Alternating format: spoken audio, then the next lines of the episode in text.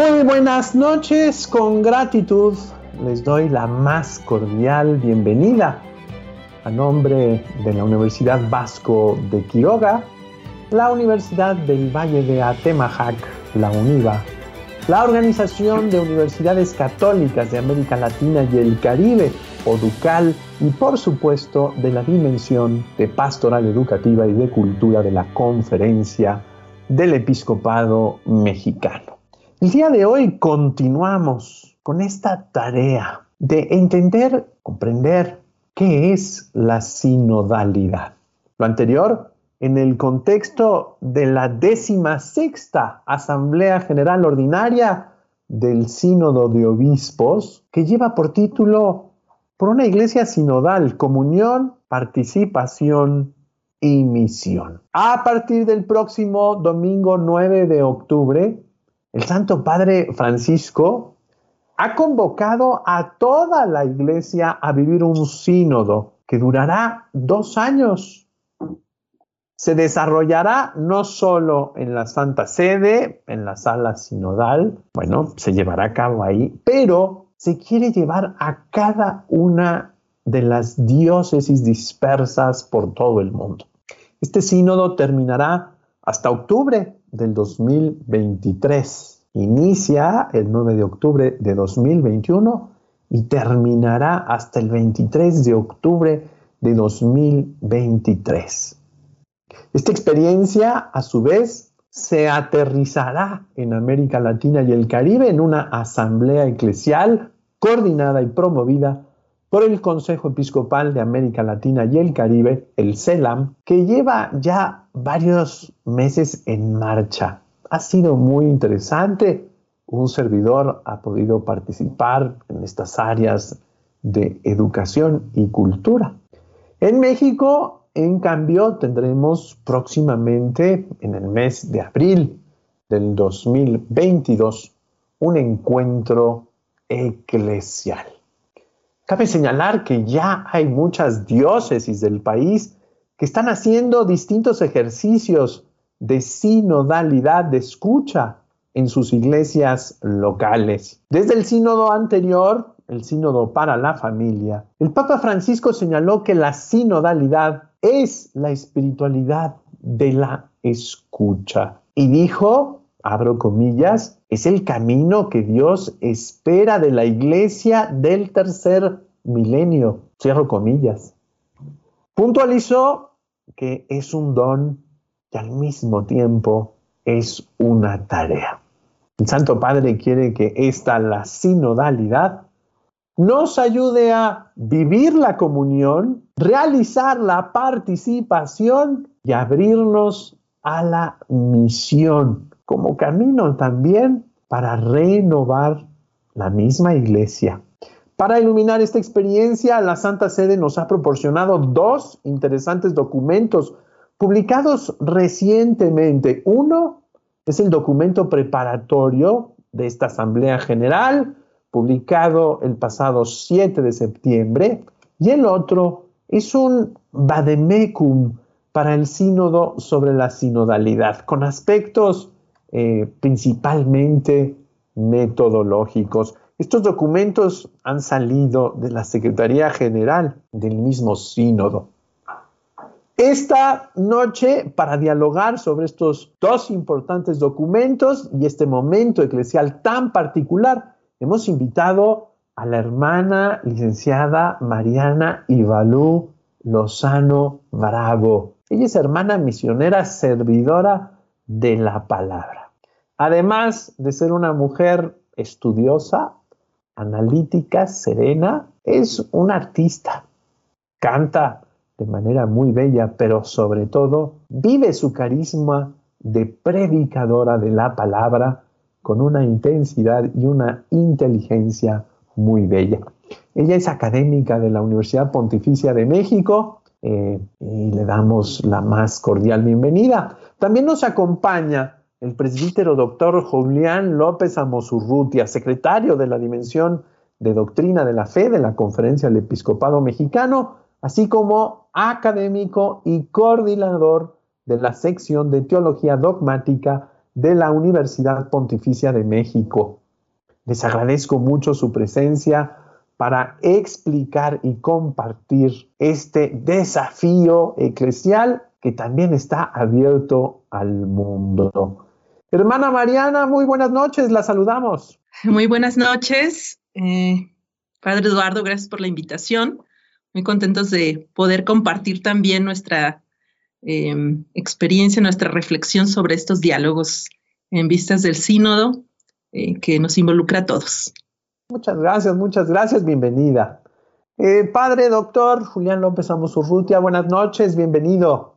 Muy buenas noches, Padre Eduardo, con mucho afecto, como siempre, con mucho respeto por este trabajo tan bonito que estás haciendo y ahora con la doble alegría de participar en este foro con la hermana Mariana Ibalú, a quien respeto también y admiro mucho. Muchas gracias, muchas gracias, Padre Julián. El esfuerzo de su agenda, sabemos, siempre es apretada por eso valoramos la agenda de los dos, hay que decirlo, valoramos mucho su disposición.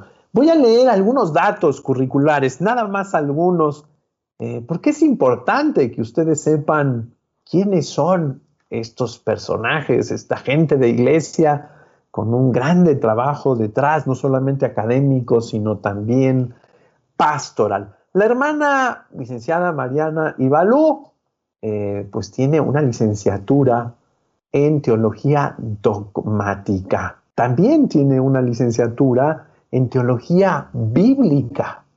Tiene una experiencia docente amplia de 2017 a 2021.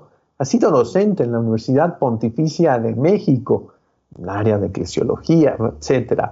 2006-2021 ha sido docente en el Seminario Teológico San Lucas y en el Instituto Filosófico Teológico Cristo Misionero. Del 2002 al 2021 ha participado como redactora en las ediciones de las hermanas misioneras servidoras de la palabra. Ustedes saben, ellos tienen publicaciones constantes, revistas, libros, etc. En el 2017 colaboró en el libro Mirar con ilusión el futuro de México con el tema la importancia de la evangelización en la reconstrucción del tejido social. Ha sido ponente en el Congreso Eucarístico Arquidiocesano, en la Arquidiócesis Primada de México, con el tema Eucaristía, vida para el mundo. Eh, es eh, eh, también traductora y revisora de la Biblia misionera de los misioneros servidores de la palabra. Un trabajo largo de 2017 a 2021. Muchas gracias, Mariana. De nueva cuenta, también leo algunos datos del doctor eh, Julián López Amosurrutia. Él es doctor en teología eh, por la Pontificia Universidad Gregoriana de Roma, licenciado en teología dogmática por la misma Universidad Gregoriana, licenciado también en teología y en filosofía. Ha sido académico de la Universidad Pontificia desde el 2001. Ha sido coordinador académico del Instituto Superior de Estudios Eclesiásticos del 2001 al 2003, director general del Instituto Superior de Estudios Eclesiásticos del 2003 al 2007 y rector del Seminario Conciliar de México del 2007 al 2015, ocho años de rector. También es académico de la Universidad Católica Lumen Gentium del 2001 al 2019. Es coordinador de la sección de Teología Dogmática de la Universidad Pontificia de México, actualmente, así como docentes.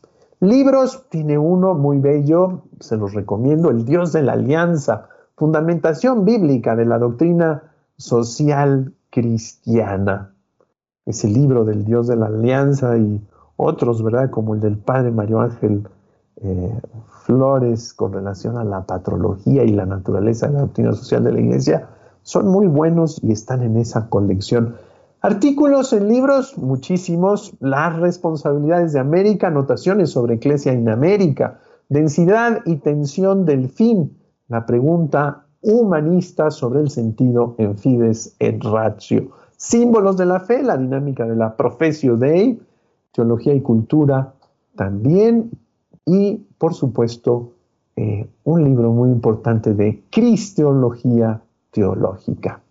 El padre Julián se especializa eh, en esta teología de los sacramentos del perdón. Es importante que ustedes sepan su trayectoria.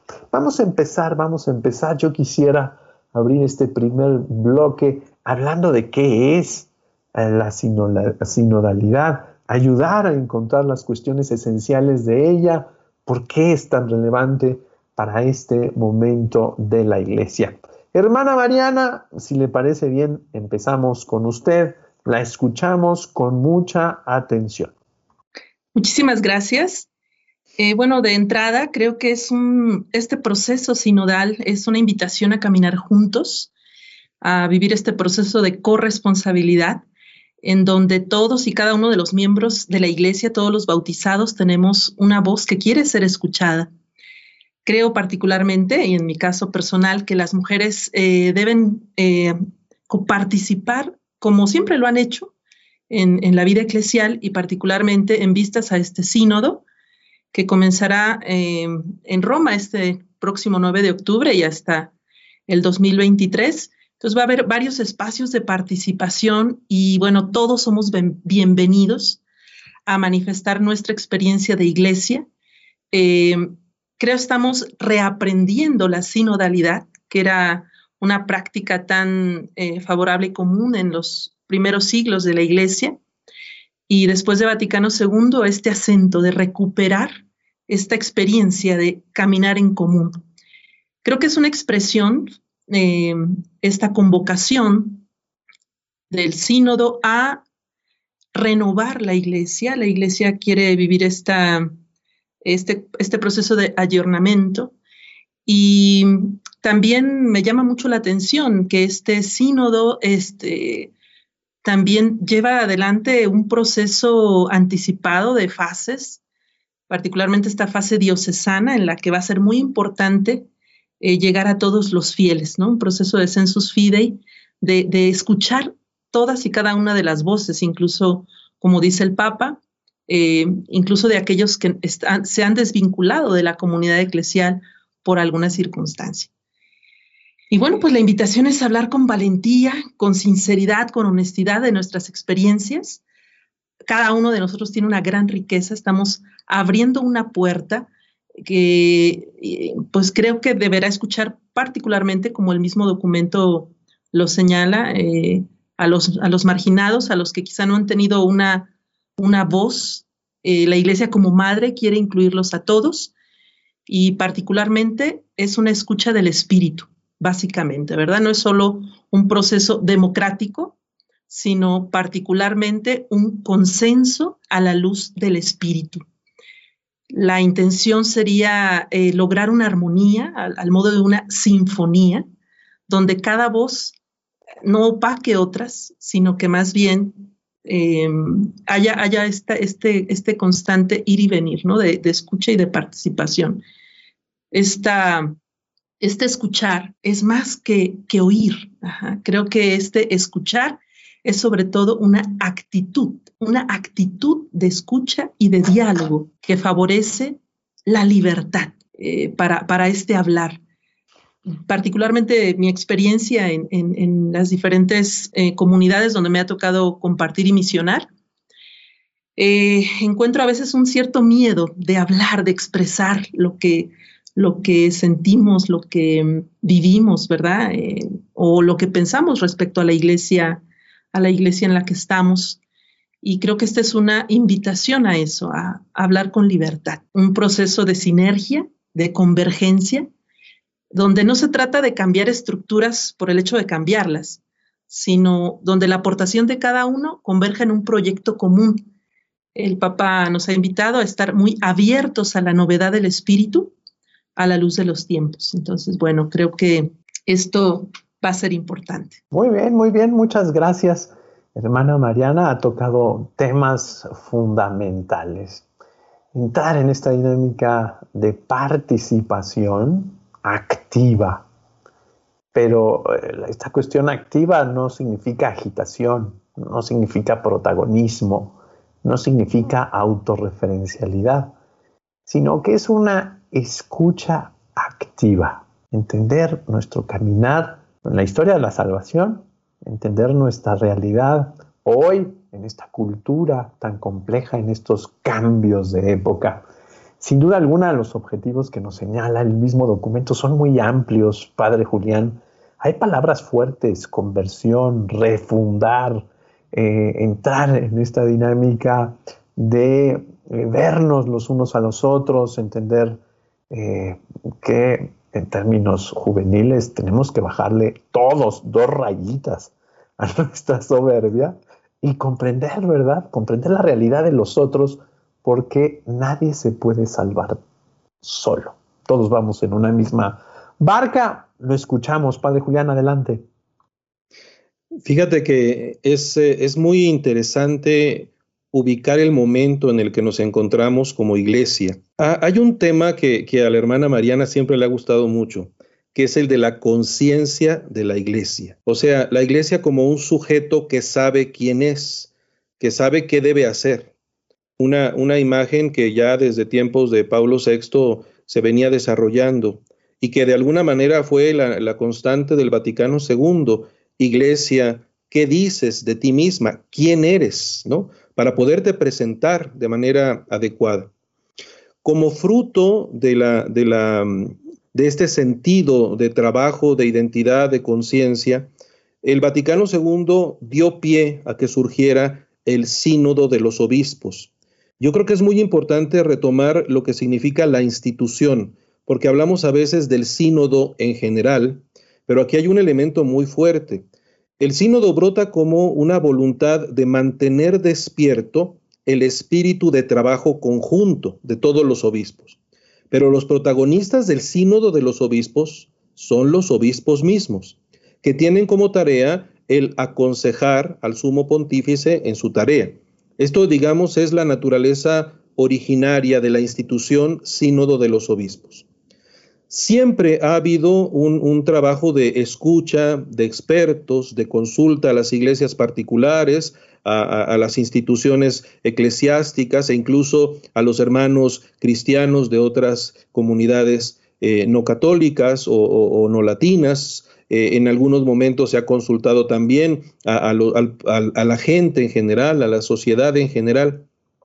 Pero ha habido en el tiempo reciente un muy fuerte acento en retomar las voces de todos. O sea, yo creo que aquí hay un proceso que va más allá de, la institución sínodo de los obispos. Estamos queriendo retomar que la iglesia es responsabilidad de todos. Por supuesto, en el sacramento del orden hay una responsabilidad constitutiva respecto a la iglesia, pero esto no puede significar que el laico, que la vida religiosa quede al margen. Hay una voluntad de dar voz, no, no de dar voz, de reconocer la voz propia que el Espíritu suscita en todos los niveles de vida eclesial.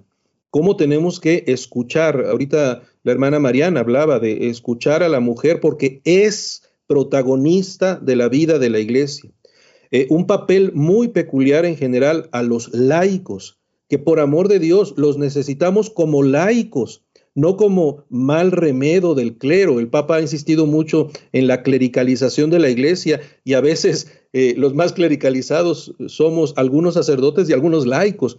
¿Cómo aprender a tener esta voz libre, como decía también la hermana Mariana, capaz de presentarse con serenidad, pero también con, con, un amor intenso al Señor que nos ha salvado, para darle la buena noticia de la salvación a todos los hombres de nuestro tiempo. Hay una palabra, y con esto termino esta primera intervención, que a mí me gusta mucho del documento eh, de la Comisión Teológica Internacional, que fue coordinado, por cierto, por el padre Mario Ángel Flores, que ha estado varias veces en este mismo foro, el trabajo sobre la sinodalidad de la Comisión Teológica Internacional, y ahí retoma una expresión patrística muy bella. E, el sínodo es un poco conspiratio, o sea, es el espíritu que nos mueve, que nos inspira, pero nos inspira juntos. Por eso conspiratio, inspirados juntos para trabajar juntos y para caminar juntos. Yo creo que aquí tenemos una pista muy bella y muy sugestiva. Todos tenemos algo que decir y todos tenemos una responsabilidad que asumir. Muchas gracias, Padre Julián. Aspectos muy importantes. Ubicarnos en el Concilio Vaticano II, pero sobre todo en la identidad profunda de la Iglesia que es evangelizar dar una buena noticia. Por eso el sínodo, eh, el Papa lo insiste en este documento, tiene que estar perfilado desde la fe y la esperanza. Es decir, los reclamos, los enojos, las cuestiones eh, del pasado, hay que reconocerlas, pero sobre todo nos tenemos que revestir del espíritu para no ver límites y no ver obstáculos, sino ver la oportunidad y la ocasión de redoblar nuestra comunión, nuestra participación y nuestra misión. Me gusta mucho eso que señalaba eh, el padre Julián, esta cuestión de la conspiración, no es una conspiración en términos malignos, no es una conspiración, no, es una cuestión de juntos inspirar nuevos tiempos y sobre todo este caminar de todos. Esto quiere decir eh, sinodalidad, que también subrayaría, me parece muy importante, sobre todo por las experiencias en las que he participado. Es un espacio de consulta, eh, no es un espacio de asamblea deliberativa, ¿verdad? En donde se tenga que decir, no, eh, este es un ejercicio de su vida, es decir, la comunidad dialoga con sus pastores, los pastores dialogan con su comunidad para escudriñar juntos la realidad y discernir la tarea de todos. Todos tenemos algo que hacer y todos eh, tenemos que asumir nuestra propia responsabilidad. Hermana eh, Mariana, eh, la cuestión teórica, los fundamentos bíblicos, en donde pues usted como eh, pues ahí experta en eclesiología, ¿verdad? Pero pensarlos también ya en la instrumentalización. El sínodo es este, don y tarea. Es una tarea, es una acción también. Así que le escuchamos con mucha atención. Adelante, hermana Mariana. Sí, eh, hay una, fase en el documento preparatorio que particularmente se dedica a eh, proponernos las escrituras como camino de iluminación. Encontramos dos textos particulares, ¿no? El, Jesús eh, con la multitud en esta experiencia abierta, ¿no? A todos. Jesús que está con los suyos, con los apóstoles, y señala el mismo documento tres, tres protagonistas de, esta, de este texto de Jesús en la, en la multitud, que es Jesús mismo, eh, el, el, es, es, el gran protagonista de, de, este momento bíblico, el que está como rabí, como gran maestro, comunicando la enseñanza al pueblo, a la comunidad. Por otro lado, la multitud que está cerca de él, que lo sigue y que espera de él quizá un signo, una palabra salvadora. Este interlocutor constante de Jesús, que es el pueblo. Y finalmente un tercer eh, protagonista en el texto, que son los apóstoles.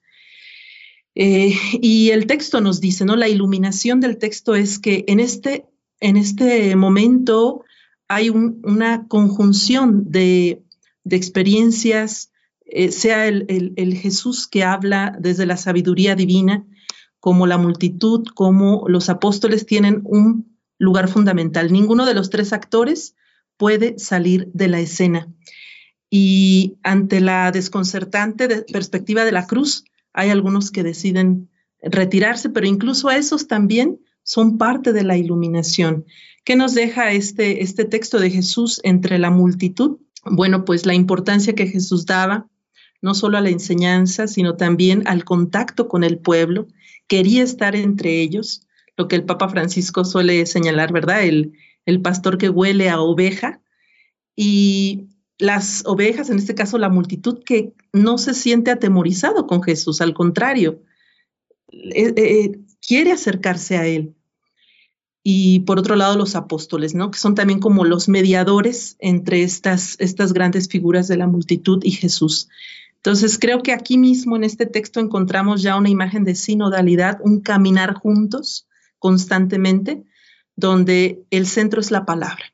La palabra y el mismo Jesús que, que comunica este evangelio de, de gozo, de alegría, con sus signos también. Y el segundo texto, que es el encuentro de Pedro y Cornelio, que nos relata Hechos eh, capítulo 10, donde encontramos una iglesia que se abre a los distintos. Cornelio, que es un pagano y que tiene una experiencia del Espíritu, del cual es testigo Pedro, que se resistía a escuchar esa voz, la del pagano Cornelio, pero que al final, después del encuentro que nos narra Hechos de los Apóstoles, pues tiene una conversión en su perspectiva respecto a los otros, a los que asume distintos. Entonces creo que también es otra luz para el sínodo, estar dispuestos a, romper barreras y escuchar incluso a los que temeríamos escuchar por X o Y, ¿verdad? Romper prejuicios y quizá desde ahí encontremos también luces, como Pedro lo recibió de este, de este pagano Cornelio, abierto también o instrumento también de la voz divina. Entonces, bueno, pues en estos, en estos textos también eh, recuperamos el rol central de la palabra para este ejercicio sinodal. Así es, hermana, así es. Tenemos que salir de él. Eh, Jesús es el cuerpo místico, la iglesia es el cuerpo místico, es Cristo mismo, ¿no? Es muy interesante cómo en el numeral 2 el Papa después de señalar cuáles son las características del proceso sinodal, los fines, eh, señala sus objetivos y señala una lista muy interesante en donde hay verbos interesantísimos, ¿no? Antes que nada tenemos que hacer memoria. Eh, no podemos irnos luego, luego, allá en la inmediatez de nuestras angustias, de nuestros eh, desafíos, de, de nuestros retos, ¿no? Hay que hacer memoria sobre cómo el Espíritu ha guiado el camino de la iglesia. Es el primer paso para descalzarnos, ¿no? Reconocernos en una historia mucho más amplia que nuestro momento histórico. El, Papa dice, tenemos que vivir un proceso eclesial participado e inclusivo que ofrezca a cada uno la oportunidad de expresarse, de ser escuchados para contribuir a la construcción del pueblo de Dios. Este escucha es para contribuir a la construcción del pueblo de Dios. No puede ser una catarsis, ¿verdad? Nuestras asambleas en donde vamos a decir todo lo que pensamos, sentimos, nos angustia, no. El Papa dice, hay que reconocer y apreciar la riqueza y la variedad de los dones, experimentar modos participados de ejercitar la responsabilidad. Eh, tenemos que examinar cómo se vive en la iglesia la responsabilidad y el poder y las estructuras con las que se gestionan.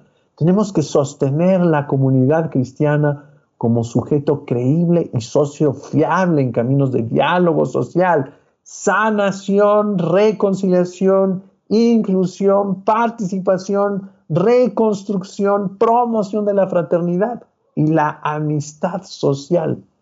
En pocas palabras, dice el Papa, tenemos que meter este término que a él le encanta, ¿verdad? Regenerar, restaurar las relaciones entre los miembros de la iglesia para favorecer la valoración y la, el trabajo evangélico de cada uno. Eh, padre Julián, ahí hay muchos temas. Eh, adelante. Eh, gracias, eh, Padre Eduardo. Mira, yo me quedaría también con, algunos de los acentos que están en estos objetivos marcados, porque me parecen fundamentales. Ya los enlistaste. Yo quisiera hacer una puntualización de algunos de ellos. Una, cuestión básica tiene que ver con, la memoria que, que señalaste ahorita, pero también una memoria inmediata. A ver, ¿de qué manera nuestra experiencia actual de iglesia incluye ya sinodalidad. No estamos inventando a la iglesia, no la estamos fundando nosotros. Estamos dejando que despierte una característica que es propia de la iglesia. No empezamos a caminar juntos hoy. La iglesia ha sido un caminar juntos por muchos siglos. Ahora, eh, es verdad que a veces hemos mantenido un esquema piramidal que estorba mucho realmente a que nos responsabilicemos todos como adultos en la fe.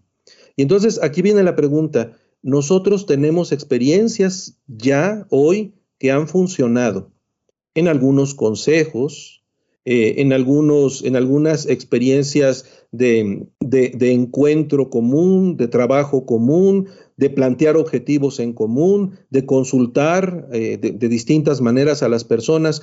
Todos tenemos ya experiencia de no ser eh, personajes sueltos que van por la vida, nada más como cada uno por su parte. Ya tenemos experiencia de ser iglesia.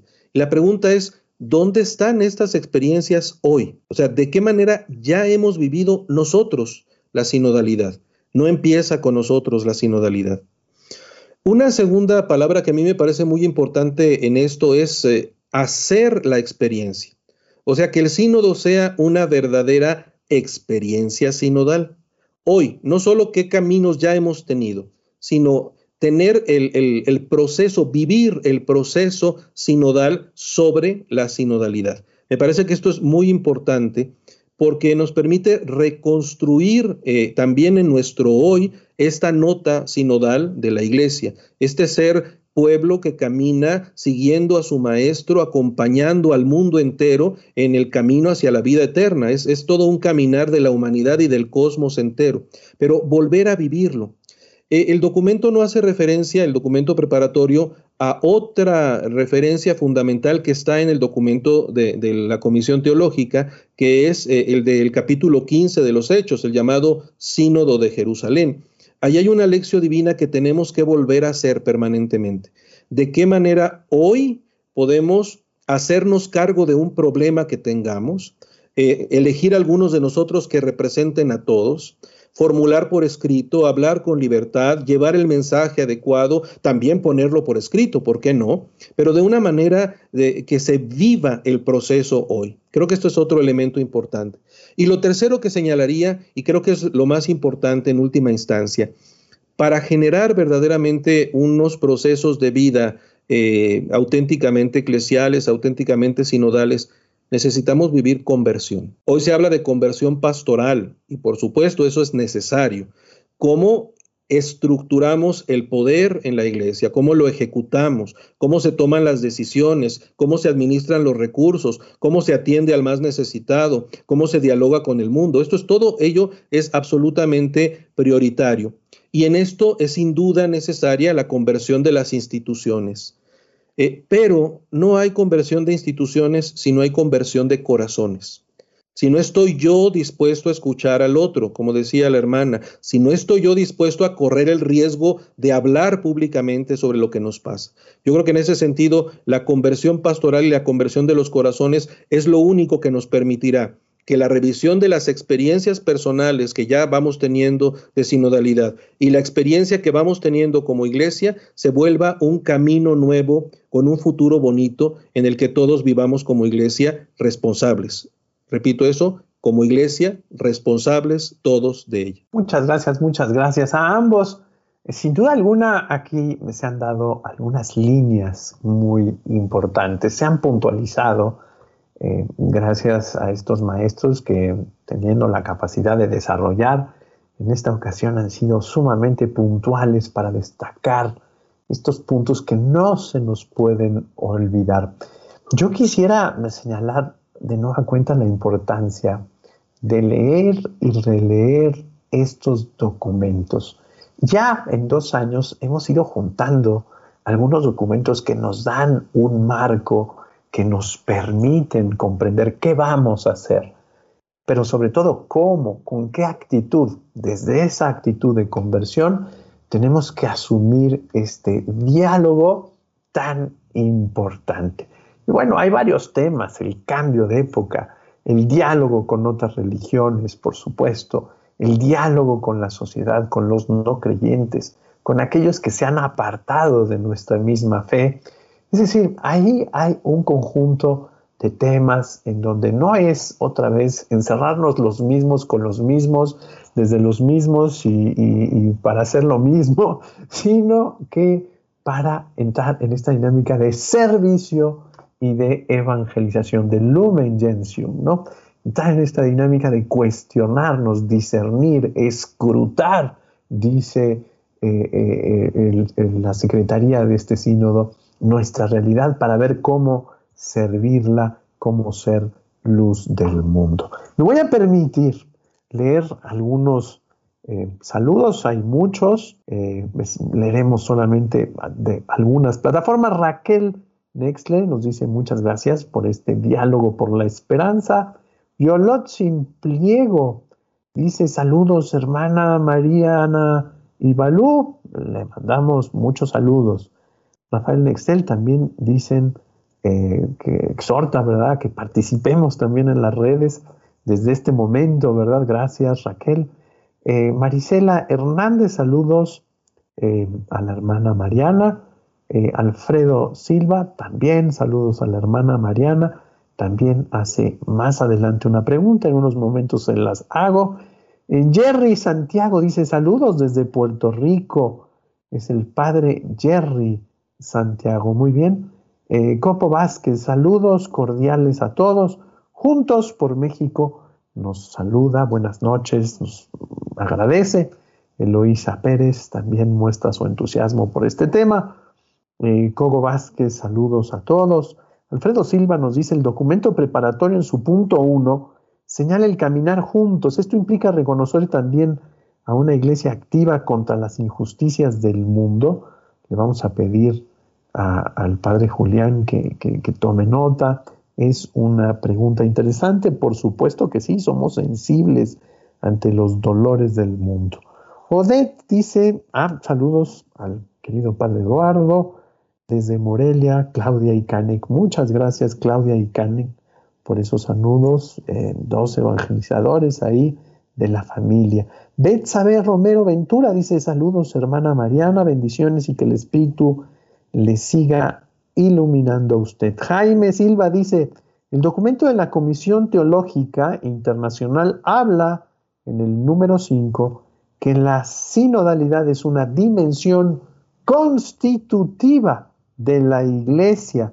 ¿Qué riesgo habría de hablar de la iglesia como una santa católica apostólica y sinodal? Bueno, es interesante la pregunta de Jaime Silva, sin duda alguna. Eh, eh, también le pedimos a nuestros invitados si pueden darle respuesta, pues con mucho gusto. Vamos pues a escucharlos, hermana Mariana. Tercera intervención si podemos ir bajar a conclusiones.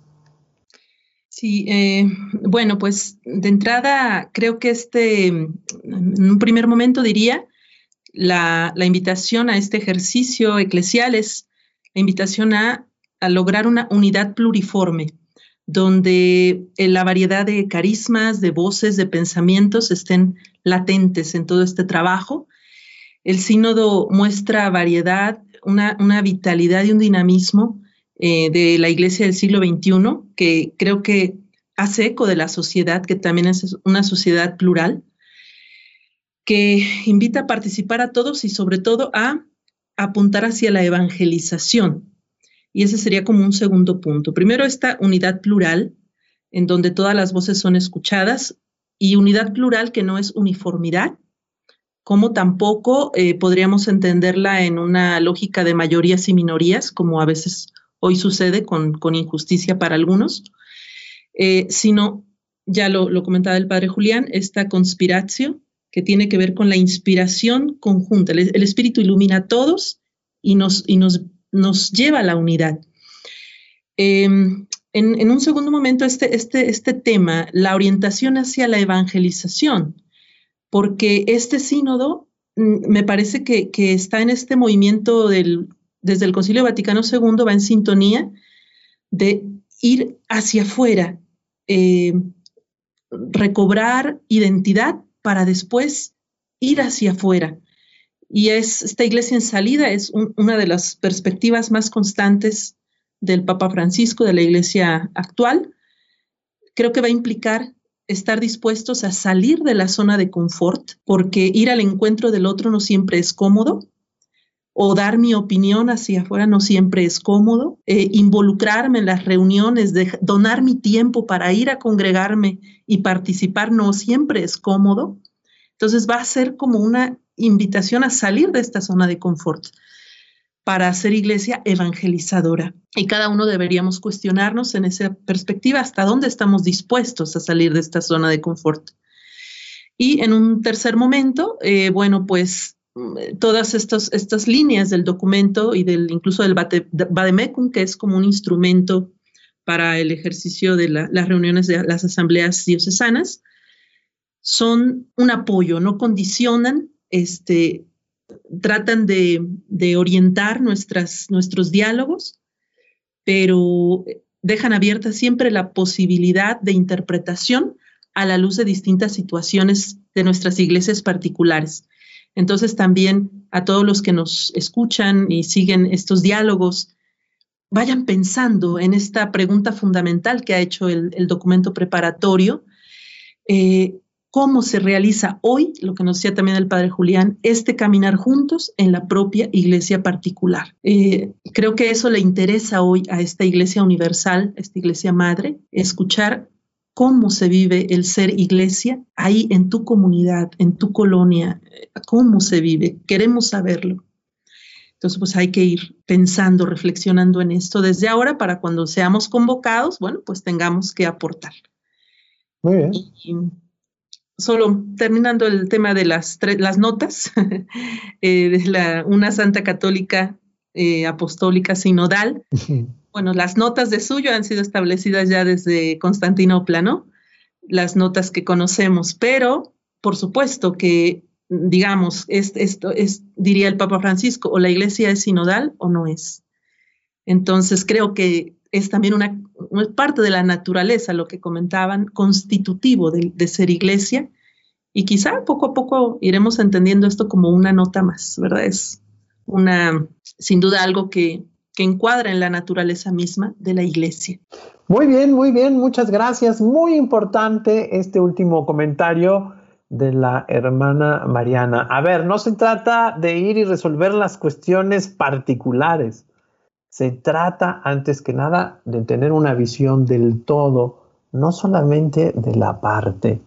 Eh, no, busquemos ir a resolver eh, temáticas muy puntuales eh, a estas asambleas, sino que veamos la misión de todos, la experiencia de todos, la comunión con todos, la temática fundamental que nos aqueja a todos, que es particularmente la evangelización y presentar esta alegría del Evangelio.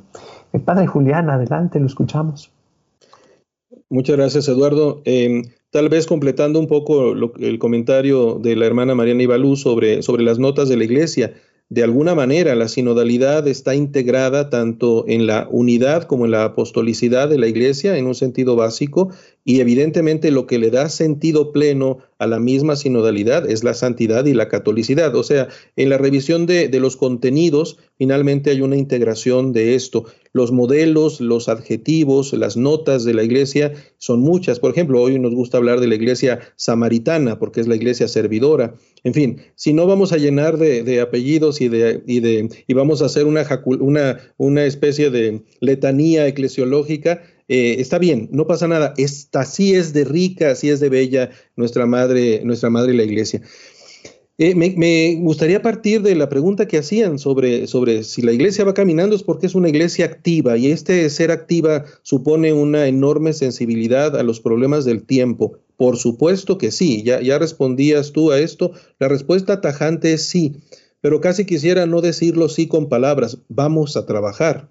O sea, puedo dar las razones por las que la respuesta es así. Evidentemente es la misión de la iglesia, pero yo quisiera tomarlo desde esta misma idea de la palabra sínodo como caminar juntos y quedarme ahorita en primer lugar con el caminar. Caminar, a ver, como el Espíritu le dijo a Elías, cuando estaba deprimido porque las cosas iban muy mal, lo estaban persiguiendo, ya no quería ni comer, ya me duermo aquí porque yo ya me quiero morir.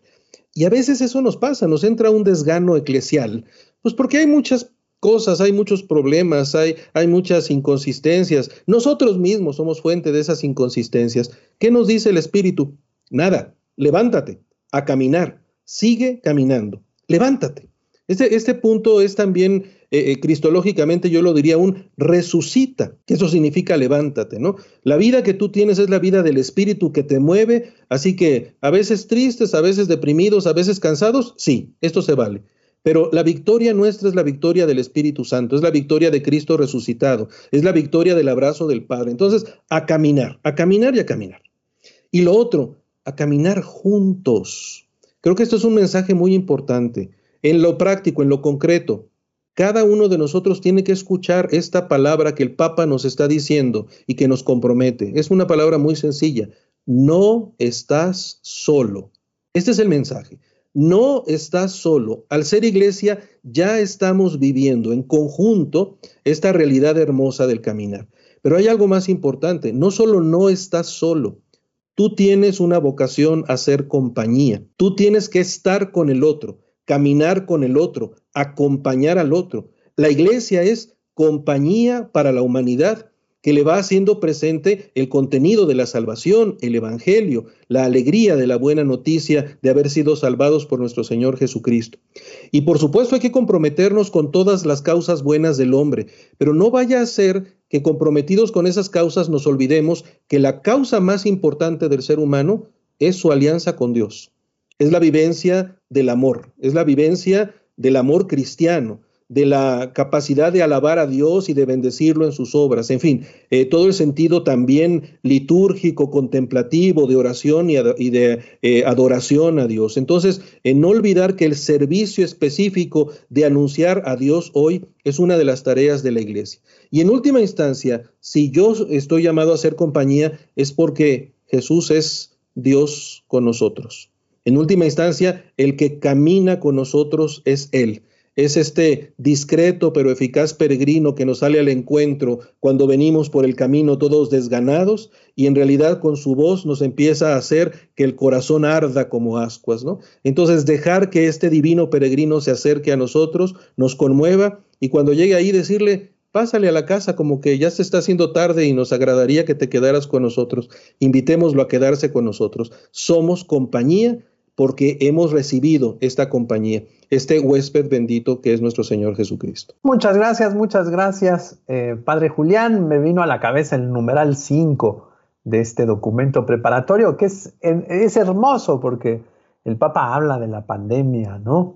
Y entonces dice, bueno, recuerdo de nueva cuenta, como lo dije en marzo, en aquella plaza eh, vacía, pero al mismo tiempo llena de todos los corazones de los hombres, nadie se salva solo. Y después de recordarnos algunos fragmentos de Fratelli Tutti, de Laudato Si, etc., nos dice, ¿verdad? Recuérdenlo, el Creador no nos abandona nunca, nunca hace marcha atrás en su proyecto de amor, no se arrepiente de habernos creado. La humanidad aún posee la capacidad de colaborar para construir nuestra casa común. Es una cita de Laudato Si en el numeral 13, pero esto es importante. Como humanidad tenemos que entender que no estamos arrojados allí a la existencia. No estamos aquí en una prueba de, a ver, pues eh, aquí te puse, eh, te voy a hacer una prueba y después nos vemos. No, Dios camina en medio de nosotros. Dios no nos creó, sino que nos sigue creando y redimiendo constantemente y esto es muy importante. Hay muchos saludos, eh, voy a leer algunos más si me lo permiten. María, María, saludos desde Saltillo, los agradecemos. Angélica, agradecemos estos conversatorios que nos dan enfoques claros de este documento tan importante. Dios los ilumine. María del Carmen Manzano dice, eh, saludos, hermana Mariana. Eh, hermanas misioneras servidoras de la palabra, por supuesto, eh, saludan a su hermana, la Madre Mariana, dicen, estamos presentes en el tema, por cierto, interesante e ilustrativo. Nara Castillo, saludos también a la Madre Mariana desde San Luis Potosí y agradece a todo el equipo, también por supuesto al padre Julián, eh, todos sus comentarios. Nelly Itzel González saluda a la madre Mariana. Eh, Amira Castillo, estamos fallando en la evangelización. La pandemia nos ha hecho eso, un confort y mucho miedo, dice, es la opinión, por supuesto, de Amira. Yo le puedo decir, ¿verdad? que he logrado ver testimonios extraordinarios de generosidad, de creatividad, de perseverancia, de constancia. Así que acérquese a esos ambientes eh, y usted misma conviértase ahí en un testimonio para los demás. Dice Jaime Silva, creo que la eh, sinodalidad efectivamente es una dimensión constitutiva, ya que es transversal en nuestra iglesia, puesto que juntos caminamos por seguirla unificando eh, en nuestra santificación. Muchas gracias, Jaime Silva. Eh, Mac Rodríguez Martínez, saludos desde la diócesis de Tula. Muchos saludos a esa diócesis que también ha sido muy afectada por algunas otras eh, catástrofes.